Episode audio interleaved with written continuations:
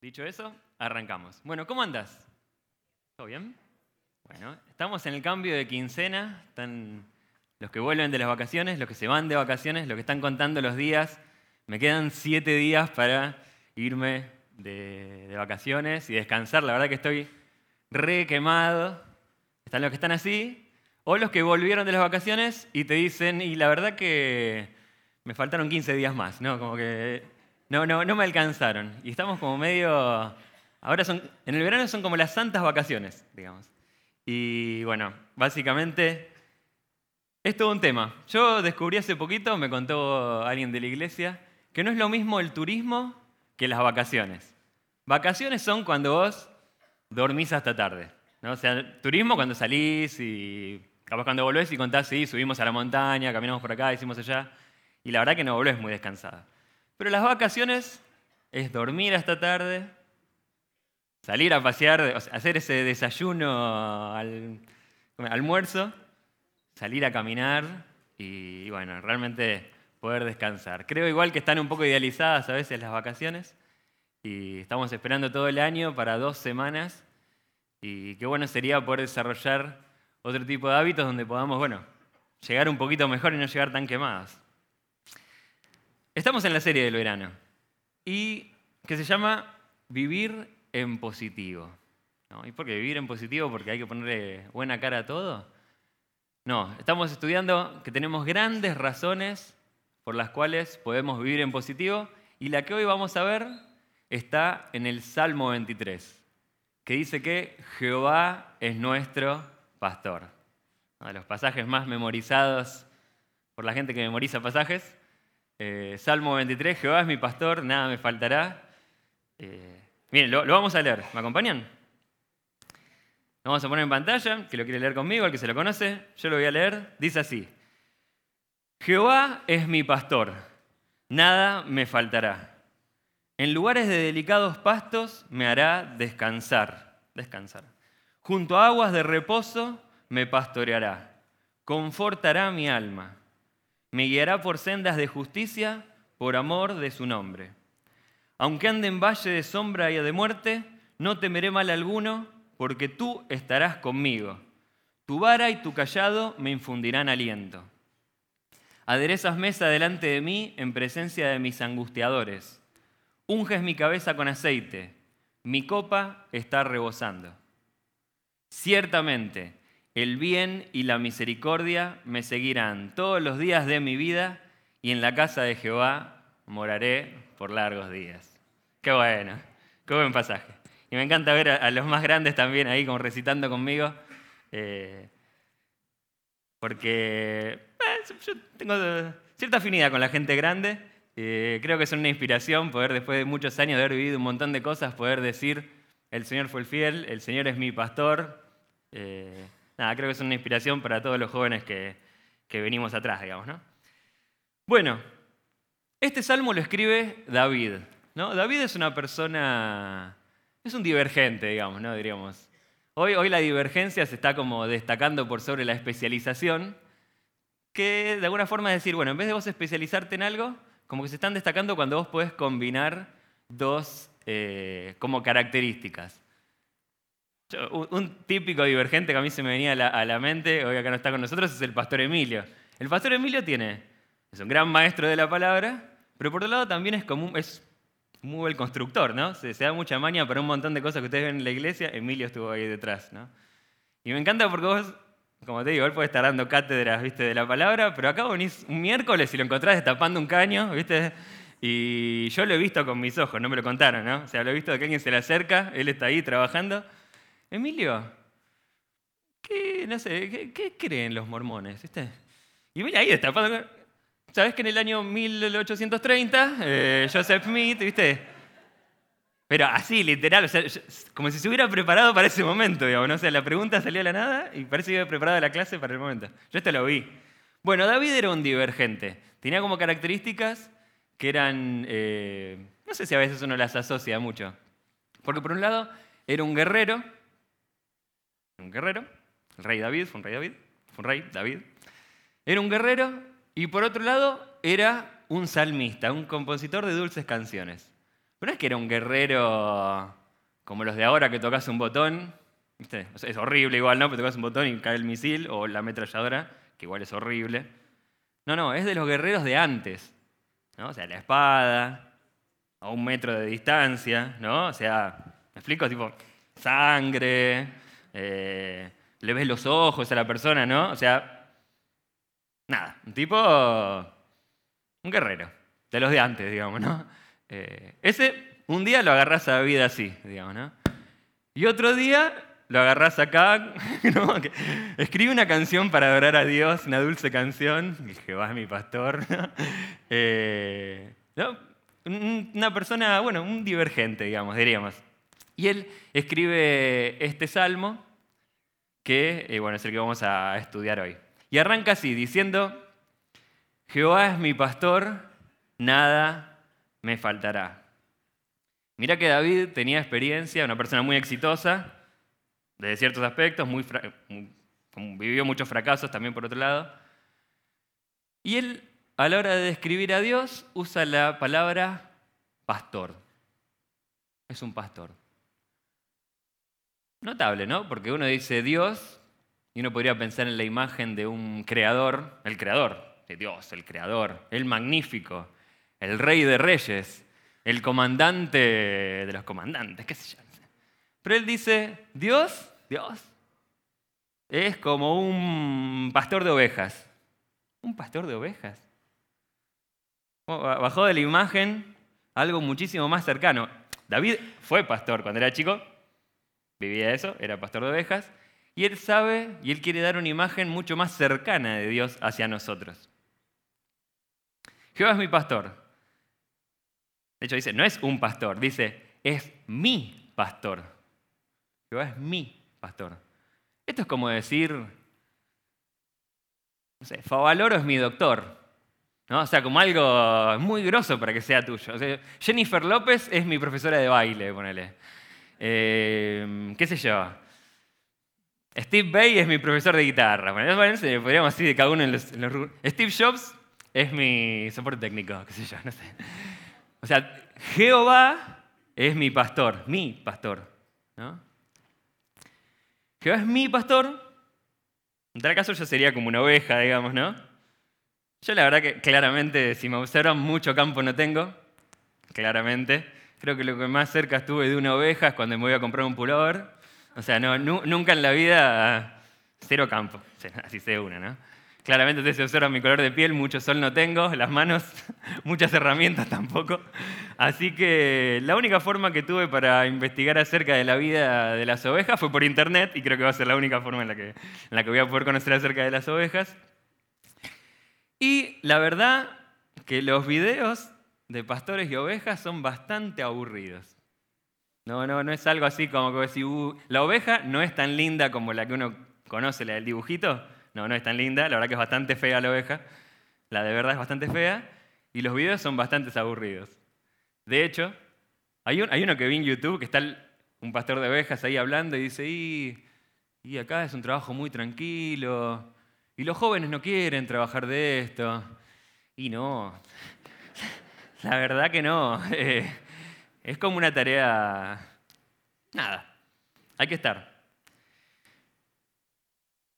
Pero interesante es, y que he visto también en video de YouTube, que desafíos, ¿no? Que ponen así, tipo, bueno, vamos a llamar a las ovejas, y viene cualquiera, intenta traerlos, y nadie le da ni cinco de bolilla. Pero cuando viene el pastor, hace su chiflido, y todas las ovejas lo siguen. De hecho, cuando se mezclan dos rebaños, pues, esto es un bardo terrible, cada pastor hace su chiflido, y se separan todas las ovejas y siguen a su pastor. Notable porque eso también lo dice la Biblia. En Juan 10 dice Jesús mismo, yo soy el buen pastor. Y dice que sus ovejas lo siguen porque conocen su voz. Mira.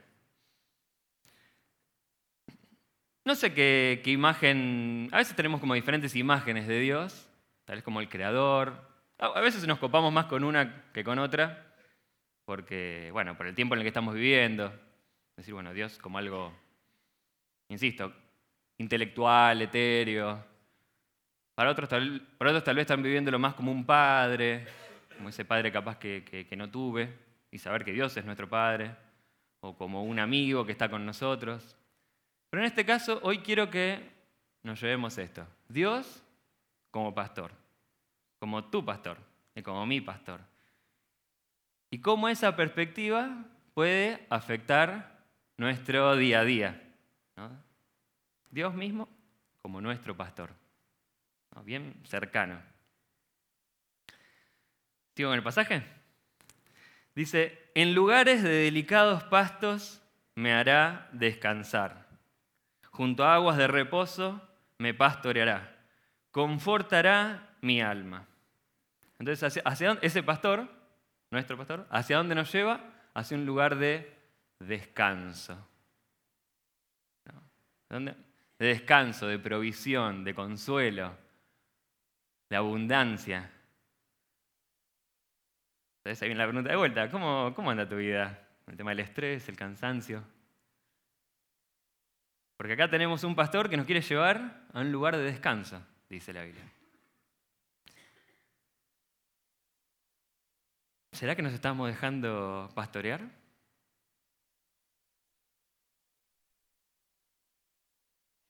La otra opción es ser como autopastoreado, digamos, ¿no? Ponele, si existe la frase, si me lo permiten. Decir, bueno, hago lo que yo quiero, voy por el camino, hay un montón de caminos, bueno. Tenemos este pastor que nos guía hacia los pastos verdes y de descanso. Por otro lado, si no, bueno, yo hago la mía y bueno, después contame cómo te va, digamos, ¿no? ¿Cómo, venís con, con el estrés y demás. Pero yo no creo que nadie, todos de alguna forma escuchamos a alguien. Puede ser tal vez eh, a la televisión, los medios de comunicación, las ideas que realmente nos queman la cabeza diciéndonos que tenemos que, no sé, trabajar, demostrarle a los demás que somos valiosos y, viene ahí la autoexplotación. Eh, o por otro lado, a veces, no siempre son cosas externas, sino que hay tal vez personas más cercanas, que son las que también definen lo que nosotros, que son las que de alguna forma nos guían con sus consejos. Pueden ser nuestros amigos, puede ser nuestra familia, eh, que, bien o mal, pero son de alguna forma como otros, otros posibles pastores y guías para tu vida.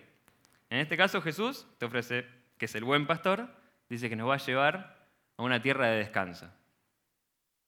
Entonces, en base en la tierra que estamos parados ahora, podemos preguntarnos, bueno, ¿quién es nuestro pastor? Dice que Él me guiará por sendas de justicia por amor de su nombre. él conoce el camino y Él es el que nos guía. E inclusive, más allá de nuestra tendencia a salirnos, claramente, del, del buen camino, dice que Él es el que nos guía y nos lleva por amor de su nombre.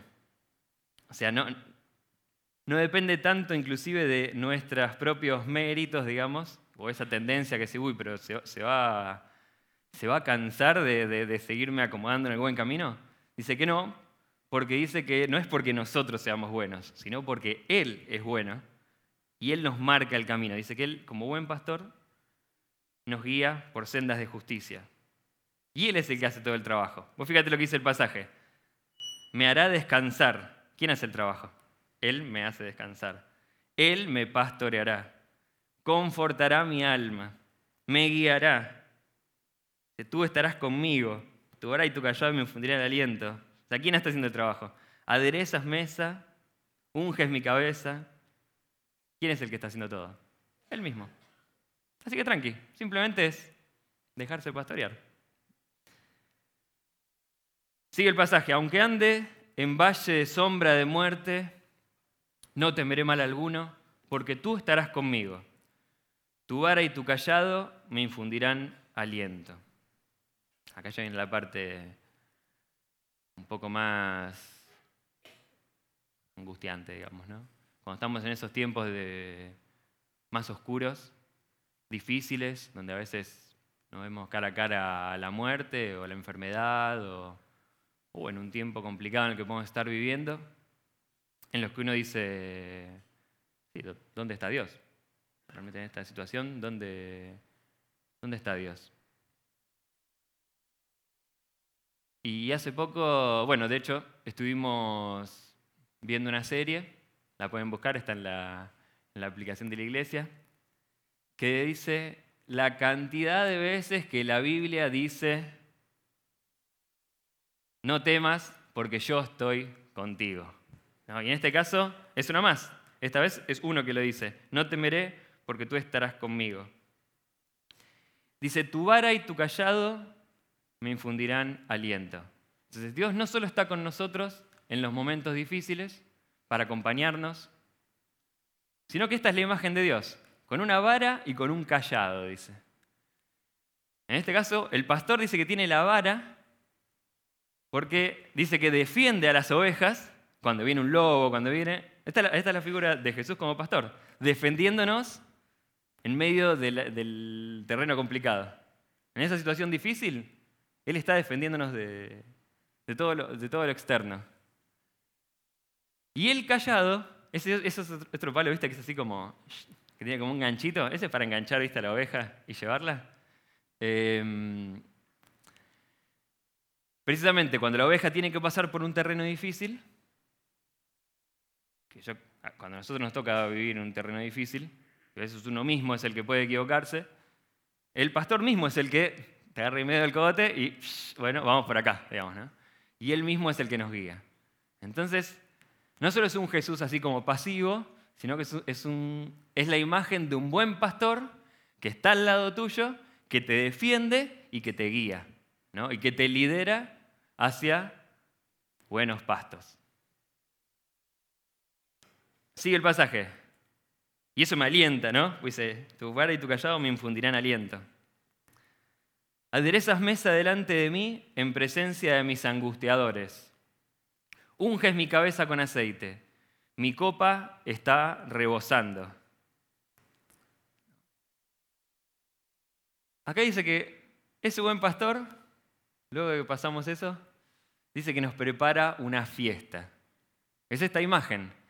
No sé si alguna vez preparaste alguna fiesta para alguien y que estás todo entusiasmado para que la persona la pueda pasar bien, lo disfrute. Bueno, esa es la imagen de Dios. Un Dios que te prepara una fiesta, una fiesta pública. ¿no? Inclusive dice delante de tus angustiadores, para que todos puedan ver que tenés el, el respaldo de Dios. Y dice que es una fiesta abundante. Dice, mi copa está rebosando. No, no lo puedo contener, digamos, ¿no? La, la bendición de Dios no la puedo contener. Mirá la propuesta, digamos, ¿no? Del Evangelio. Y como dije antes, sé que muchos podemos decir que hemos pasado por esas situaciones y que Dios fue fiel. Y realmente esto se cumplió en la vida de más de uno de los que, de lo que estamos acá.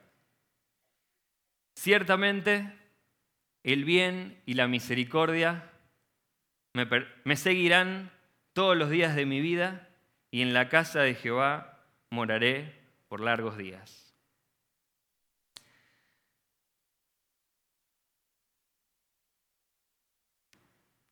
Cuando permitimos que Jesús sea nuestro pastor, dice que el bien y la misericordia nos acompañan todos los días, todos los días. El bien y la misericordia. Pero uno podría decir,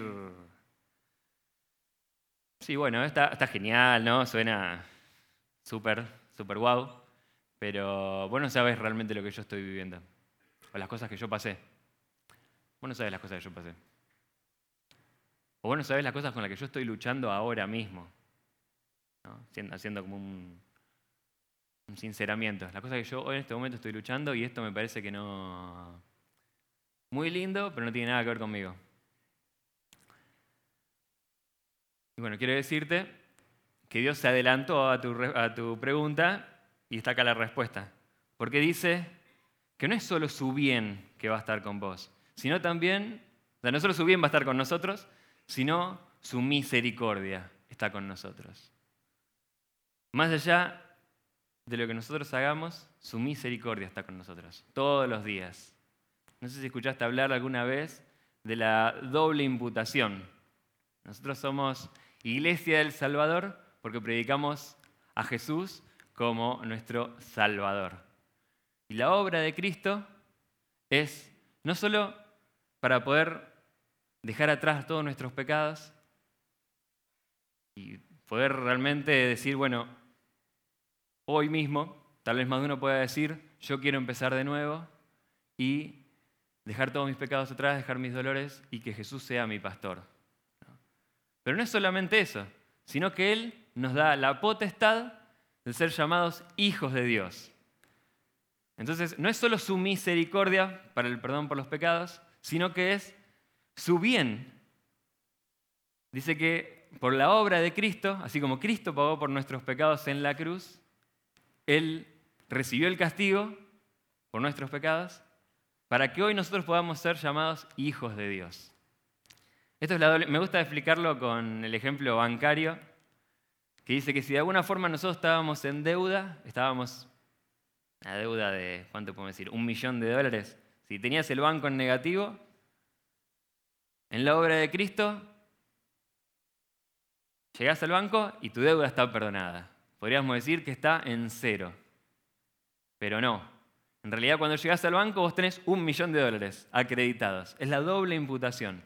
No solo su misericordia, sino que su bien está con nosotros.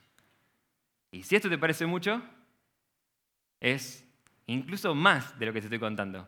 Porque no es que hoy de hecho, podemos orar para poder definitivamente decidir que Jesús sea nuestro pastor, pero nosotros podemos orar por eso, vivir esta realidad, pero es aún más. Porque vos mañana cuando vayas, te levantes a la mañana y vayas al trabajo y te levantás contento, el bien y la misericordia están al lado tuyo. Pero el martes no te levantaste tan contento y arrancaste con el pie izquierdo. ¿Y sabes qué? El bien y la misericordia están al lado tuyo. Y al otro día no laburaste bien y te peleaste con un compañero de trabajo y el bien y la misericordia están al lado tuyo. Y discutiste y el bien y la misericordia están al lado tuyo. Todos los días hasta el fin, dice. Fíjate, ¿quieren pasar los músicos? Ya estoy terminando. Porque quiero que oremos. Este es, Jesús es nuestro pastor. La mirada de Dios como nuestro pastor personal. ¿Cómo eso afecta la forma en la que podemos vincularlos con Él? Vamos a hacer una cosa. Vamos a orar. Si me quieren acompañar, cerramos los ojos para no distraernos. Y mm, quiero preguntarte esto. ¿Quién es tu pastor? ¿Cómo viene tu descanso? Porque creo que es una, forma de darnos cuenta. ¿Cómo está tu descanso? ¿Sentí que estás en los pastos verdes del descanso, disfrutando? ¿O capaz que estás escuchando las voces de otros pastores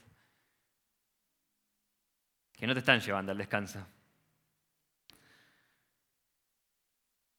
¿Encontraste el descanso, ese que viene desde adentro? Desde adentro, desde el alma.